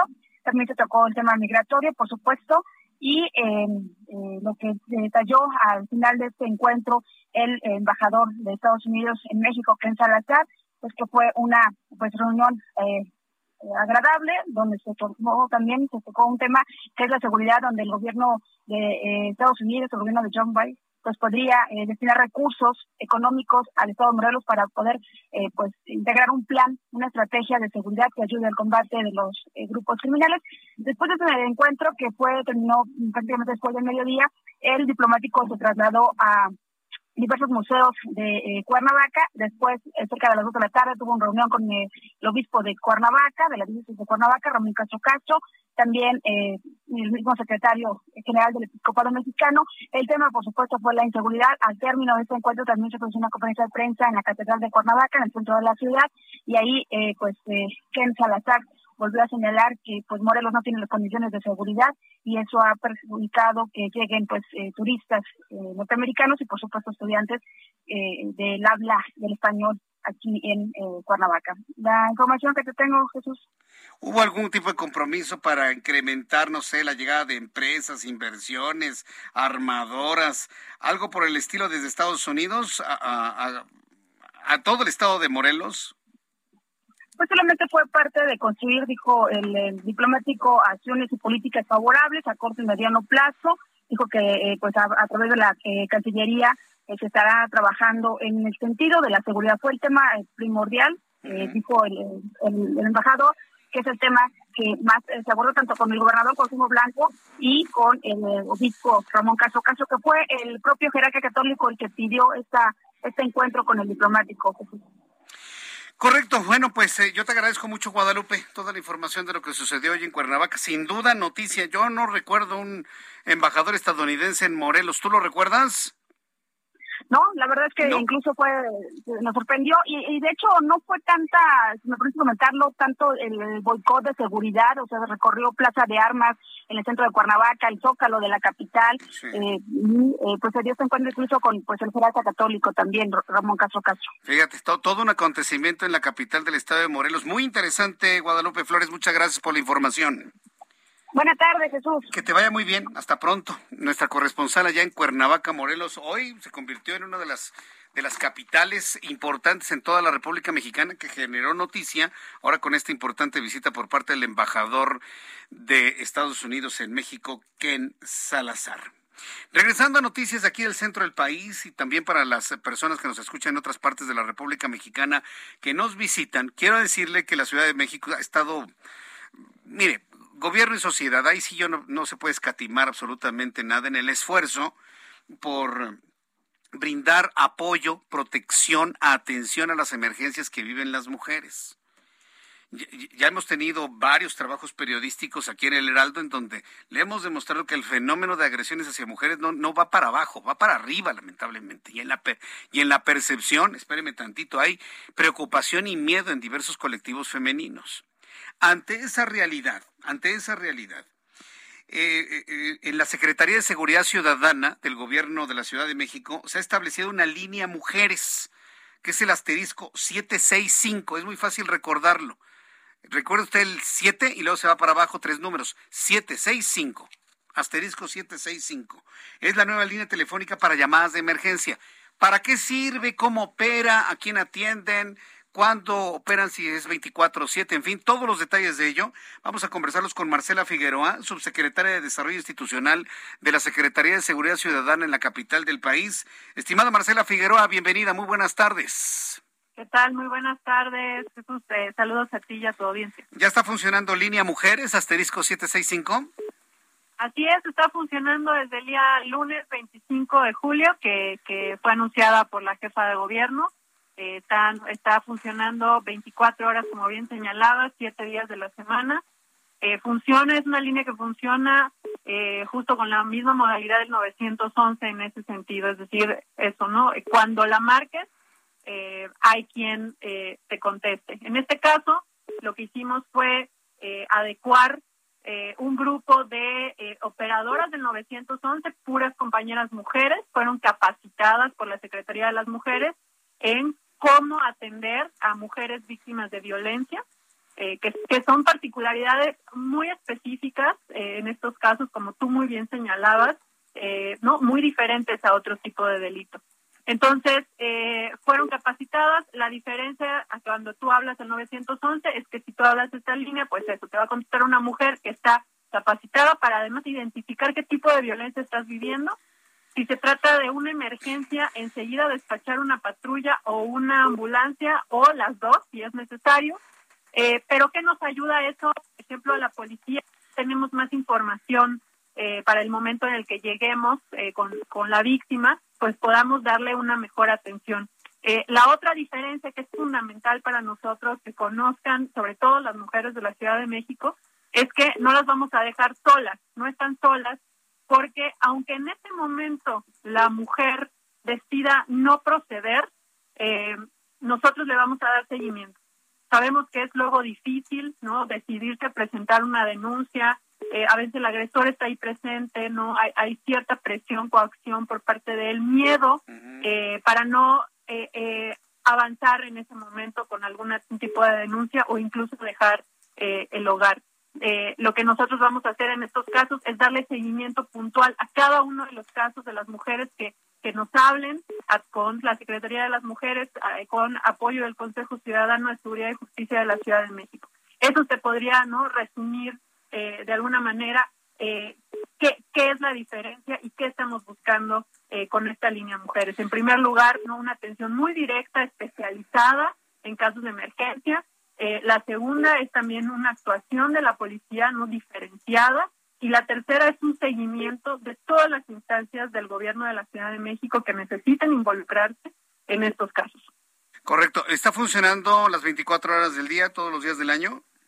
Sí, es correcto. 24 horas del día, 7 días a la semana. En el momento no que ocurra una emergencia, pueden llamar las mujeres a asterisco 765 en caso de que no sea una emergencia, a veces las mujeres no solo eh, pues requieren algún tipo de orientación, eh, también pueden marcar el asterisco 765, ahí las vamos a canalizar a donde eh, las puedan orientar, ahí mismo las no les transferimos la llamada con una asesoría legal, eh, asesoría médica, psicológica, lo que necesiten. Eh, de, de, insisto mucho en la importancia de que tengamos este grupo de operadoras muy capacitadas, uh -huh. porque ellas justo eso, ¿no? Identifican, eh, tienen las habilidades para identificar no solo si es una emergencia, qué tipo de, de violencia está viviendo la mujer y de qué otra manera la podemos ayudar. No, tal vez no es una emergencia, pero sí la podemos ayudar de otras maneras. Sí, sí, porque seguramente habrá mujeres que busquen más bien el apoyo psicológico, que busquen eh, un, una palabra de aliento, un consuelo, ¿no? Y, y, y no así necesariamente es, una es. acción policiaca, ¿no? O, médica, ¿no? Exacto, y eso es lo que lo que sucede, ¿no? Lo que sucedía con eh, eh, la actuación, eh, digamos, como estábamos funcionando, que es pues tú hablas al 911, uh -huh. voy, eh, atenderte como policía y si tú dices no no quiero hacer nada pues la policía tampoco ya puede no a, hacer nada más. Eh, la diferencia aquí es precisamente esa no eh, si tú ya no, en, eso, ya no quieres seguir con ningún tipo de acción eh, legal en ese momento, te vamos a acompañar en lo que necesites. Eh, es, es, eso queremos insistir mucho como gobierno de la Ciudad de México, decirle a las mujeres de la ciudad que no están solas. Todas las instancias del gobierno de la ciudad estamos coordinadas, eh, ¿no? Y, y, dándoles esta línea directa eh, para que nos busquen, nos digan lo que les está pasando y podamos ayudarlas a salir del círculo de violencia. Bien, pues qué, qué buen qué buen esfuerzo está haciendo la, la, policía capitalina, sobre todo eh, la Secretaría de Seguridad Ciudadana, tomando en cuenta que no nada más se trata de, de una atención policíaca, ¿no? sino que se trata de una atención integral, de una atención de apoyo emocional. Debo, debo entenderlo de, de esa manera. Y, y seguramente algunas mujeres van a pedir el apoyo de algún albergue de algún lugar, si están sometidas a, mucha violencia o quieren huir, quieren escapar, pues seguramente les van a pedir a dónde puedo ir, a dónde me puedo refugiar. ¿Qué opción les dan en esos casos? Así es, eh, tanto las operadoras como eh, la policía también no ha recibido esta capacitación y por eso es muy importante este seguimiento que se le da con la Secretaría de las Mujeres y el Consejo Ciudadano. Tenemos refugios en donde no podemos resguardarlas. Eh, y, justo resguarda su vida, eh, las de sus hijos, eh, tienen refugios tanto la Secretaría de las Mujeres como la Fiscalía General de Justicia. Entonces, no hay hay en donde podamos podamos alojarlas mientras vemos toda la situación legal eh, y de protección para para ustedes. Muy bien, pues eh, yo quiero agradecerle mucho, Marcela Figueroa, el que nos haya tomado la comunicación telefónica, conocer más de las que asterisco 765. Va a ser muy interesante ir conociendo con el tiempo estadísticas, saber qué días de la semana hay más denuncias, qué tipo de denuncias son, quién pidió apoyo psicológico, cuántos servicios policíacos o de ayuda médica enviaron. Eh, se, se va, va, a arrojar una información muy valiosa y muy interesante con el tiempo, que espero me dé la oportunidad de compartirla con el auditorio del Heraldo Noticias. Marcela formando, el gobierno de la Ciudad de México informa todos los días 25 de cada mes Sí. Eh, hacemos un informe eh, interinstitucional sobre la violencia contra las mujeres, o sea, el avance que tenemos como ciudad en las acciones que estamos implementando. Entonces, en este informe también estaremos ya agregando este apartado, ¿no? De cómo va la línea y todo precisamente lo que lo que bien mencionas, que por supuesto será muy importante, pues incluso hasta para ir ajustando cosas y reforzando donde veamos que hay más problemática. Va a ser muy interesante para analizar este lamentable fenómeno social que tenemos en México. Muchas gracias, Marcela Figueroa. Al contrario, muchas gracias a ti y buenas noches. hasta luego, muy buenas noches. Son las 7.44 horas del centro de la República Mexicana. Hoy es jueves y como todos los jueves aquí en el Heraldo Radio, nos visita hoy aquí en el estudio el ingeniero Carlos Álvarez Flores, presidente de México Comunicación y Ambiente. Ingeniero. Muy buenas tardes. Recién desempacado de su viajecito. Bueno, viajezote. Luego platicamos de los. Sí.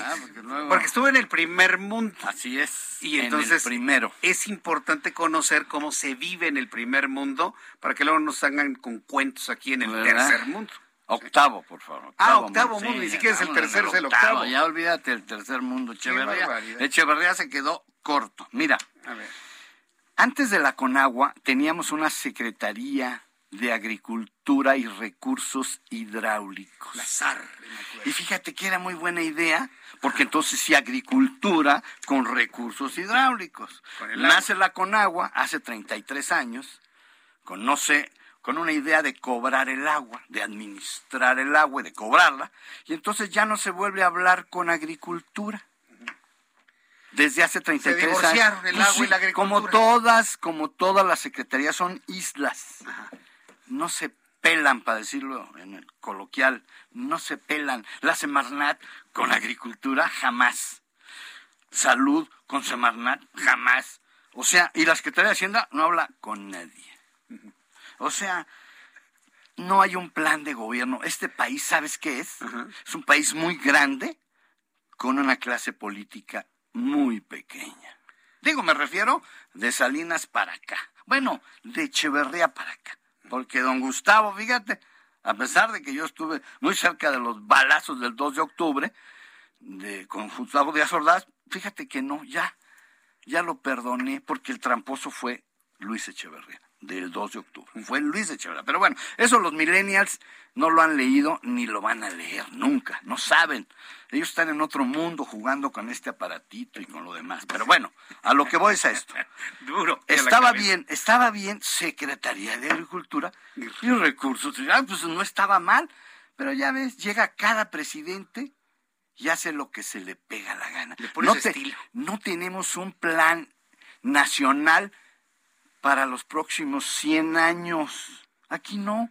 Aquí cada uno llega y hace lo que se le pega la gana. Otros no hacen nada. Como Fox, como Fox dijo, voy a sacar al PRI. Y luego, ¿y qué hizo?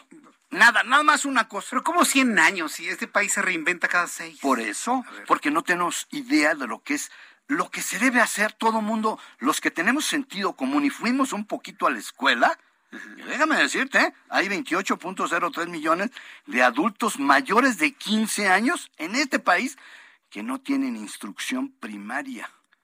Y esos pues son los mejores clientes políticos. ¿Por qué? Porque le creen todo a todos. Y no hablo solamente del señor López Obrador, no, hablo de todos. Los rojos, las naranjas, los azules, los verdes. O sea, todos son iguales. Hay unos peores que otros, ¿verdad? Pero hoy quiero decir que estaba muy bien. Y entonces cuando viene la Conagua a cobrar el agua, se acabó. Y no, y ni siquiera volvió a hablar, decirle, oye, ¿cuándo ponemos el riego por goteo en México, no? Vamos a hacer eficiente el uso del agua en el campo, que es donde se va el 68.20, no sé qué, de acuerdo con la Conagua. El 68% del agua, del agua total es para el campo. Para el campo. Así es, es muchísimo. Y de eso ya te lo dije ayer, el 57%. O sea, perdemos, de acuerdo con la Conagua, 1056 metros cúbicos por segundo. Perdidos. Entonces, con eso, pues ya te dije, es 2.7 veces lo que usamos en todos los centros urbanos y 5 veces lo que usa la industria. Pero ellos pareciera, el señor Arturo Villalobos Arámbula, que yo no sé por qué lo puso López Portillo, digo López Portillo, López Obrador, no sé por qué lo puso, pero no se habla con el director de la Conagua. ¿Cómo? Ni se pelan, hombre, no, cada quien en su negocio porque a eso van los secretarios, a hacer negocio. Arámbula, Villalobos Arámbula, a vender fertilizantes químicos que ya no debemos usar. Hoy el presidente está en un contrasentido, ¿sabes por qué? Está regalando urea, hace daño al suelo, y por otro lado prohibió el glifosato. Pero ¿qué crees que un juez federal, ese sí, ¿eh? Ese juez no se la valgo. El juez le acaba de dar un amparo a Monsanto para detener el... ¿A Bayer Monsanto? A Bayer Monsanto. O sea, no se vale que un juez ignorante de los daños a la salud del glifosato. ¿Y es ignorante o es este? Bueno, sí, porque le tapan los ojos con muchos dólares, ¿verdad? Porque no son pesos, son dólares. Pero bueno, regresando a la Conagua. La Conagua no sirve para efectos del reciclaje de agua. ¿Sabes dónde está la mafia? En Conagua, adentro. ¿Yo sabes qué haría con la Conagua? La desaparezco. Ya ves que al señor presidente le gusta desaparecer, cosas, pues que desaparezca la Conagua. Para, la pobreza franciscana. Exacto, que, desaparezca, que desaparezca la Conagua y que pongamos un sistema diferente donde jueguen todos quienes, los gobernadores y los municipios. No puede haber ese divorcio. Es que yo soy el papá, la federación. No, no, no, no, no. Los tres, o sea, todos juntos en una sola entidad, con una política hacia adelante. ¿Por qué? Porque mañana no vas a tener agua ni tú, ni usted, nadie de los que me están oyendo ahorita aquí, no van a tener agua para bañarse. Pero ¿qué está proponiendo, ingeniero? Que los gobernadores y los presidentes municipales concesionen el servicio del agua. Que se haga un solo organismo normativo nacional para que ahí tomemos las decisiones de reciclar el agua. Acuérdate, plantas de tratamiento de aguas residuales, descarga cero. Para que plantemos árboles. Ya se nos olvidaron los arbolitos. Ya te platicaré la semana que entra, ya se me acabó el tiempo. Ni modo. Árboles de 200 años. Dices, ¿cómo? 200 años este arbolito aquí en, estuve en Varsovia y dices, ¿qué es esto? Y me acuerdo de los huizaches ahí en Celaya, digo, ¿y estos huizaches? ¿Esto qué? ¿Sí me explicó? Sí. Y sin suelo ya no hay suelo. Ya no hay suelo. Y si no hay suelo, cómo se recargan los acuíferos cuando llueve. Por eso el 73% de los 1.489 millones de metros cúbicos de agua que llueve se evapora. Y solamente el 4% recarga los acuíferos. ¿Tú crees que esto que te acabo de decir yo, un ingeniero del Poli, de la Piedad, Michoacán, no necesito ir a Harvard, ni a Cambridge, ni a Oxford, ni a Humboldt para saber lo que se tiene que hacer? ¿Me explico? O sea, yo lo sé, aquí lo comparto, pero los políticos, ¿qué crees? No saben nada, son analfabetas climáticos, como te dije, y analfabetas ambientales. Todo esto a propósito de la gran sequía que hay en, no, que hay y lo el que país, sigue, y lo, que, sigue. No, o sea, esto no es nada. Esto no es nada, hombre. Me da risa eh, Samuelito García diciendo sus bromitas del... No va a haber agua, ¿eh? No se van a bañar. ¿Qué, qué, qué te pasa? Esa no es la función de un gobernador. Es más, a mí no me toca este con agua. Ya ves, es lo que te digo. Es que con agua, que el municipio, que no, no, no, no, no. Si nada más hay un país, hay un territorio. Tiene tres calificaciones, tres niveles de gobierno y nadie resuelve nada. Esa es la realidad. Y que me hable uno de los políticos que me diga, no, Álvarez, no tienes razón. Nosotros estamos bien coordinaditos con todos. No es cierto. No se pelan, no se hablan, no se coordina. Y el presidente, bueno, ya sabemos, este presidente es otra cosa. ¿verdad? Él está todos los días en el micrófono. Así gobierna. Te termina de trabajar las nueve. Así es, usted gobierna en el micrófono y las broncas están allá afuera. por supuesto. Eso es México. Oye, ingeniero, luego me platica más sobre ese amparo a Bayer Monsanto, ¿no? Sí, hombre, yo voy a traerte el nombre del juez, porque no es posible que un juez otorgue una suspensión a esta empresa. O sea, ¿cómo? Contra un decreto un amparo contra un decreto un amparo no me suena, no me gusta, o sea, no. Entonces, ojalá, ojalá que Semarnat y Cofepris y Agricultura y todos defiendan, ¿verdad? Y vayan al tribunal colegiado de circuito con tres jueces a corregir la plana a este tramposo y que siga adelante la prohibición. Y queremos más, que se prohíba no, no nada más el glifosato, el paraquat, el 2,4-D, dicloro, sí. ácido diclorofenoxiacético. Si, si, si, me buscan de Monsanto, le hablo, ¿no? Para que vengamos a platicar. Bueno, pues ya sé que no les va a gustar a los señores de Monsanto. Ellos están haciendo su negocio, eso pues está sí. claro. No es personal, simplemente no, claro. está el decreto que había emitido el presidente, el presidente. y ahora le, ¿cómo que un amparo? Digo, ahí lo platicamos. Lo platicamos. Ingeniero, me dio mucho gusto verlo nuevamente por aquí. aquí y nos tiene que platicar de las cosas del primer mundo, internet, velocidad, todo, la, la todo. verdad de los trenes. Ahora que los trenes, los trenes. Aquí te traigo me, me un video, los trenes. olvídate, ¿Eh? los trenes. Ingeniero, muchas gracias. Buenas noches. El ingeniero Carlos Álvarez Flores, presidente de México Comunicación y Ambiente. Pues prácticamente hemos llegado ya al término de nuestro programa del día de hoy. Antes de, de concluir con nuestro programa, bueno, pues recordarle que sigue bajando, hay una tendencia a la baja en los contagios de COVID-19. ¿sí? Hoy tuvimos una tendencia de 27 mil, ya no son los 37 mil de hace dos semanas, pero se registraron 115 personas fallecidas. Vamos a estar muy atentos de ello. Hablaremos también de viruela del mono el día de mañana, no se lo vaya a perder. Invitarle para que me siga en el Heraldo Televisión mañana, Dios mediante, en punto de las 2 de la tarde, canal 8.1 de su televisión, 6 de la tarde, Heraldo Radio en toda la República Mexicana. Yo soy Jesús Martín Mendoza y a nombre de este gran equipo de profesionales de la información, lo invito para que nos reencontremos el día de mañana. Gracias y buenas noches. Esto fue Heraldo Noticias de la tarde con Jesús Martín Mendoza.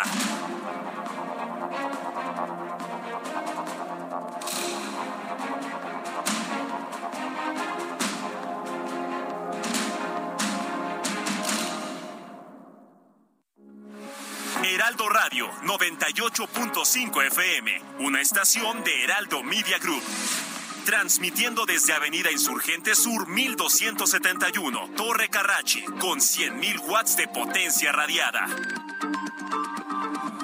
Heraldo Radio, la H que sí suena y ahora también se escucha. Normally, being a little extra might be a bit much, but not when it comes to healthcare. That's why United Healthcare's Health Protector Guard fixed indemnity insurance plans, underwritten by Golden Rule Insurance Company, supplement your primary plan so you manage out of pocket costs. Learn more at uh1.com.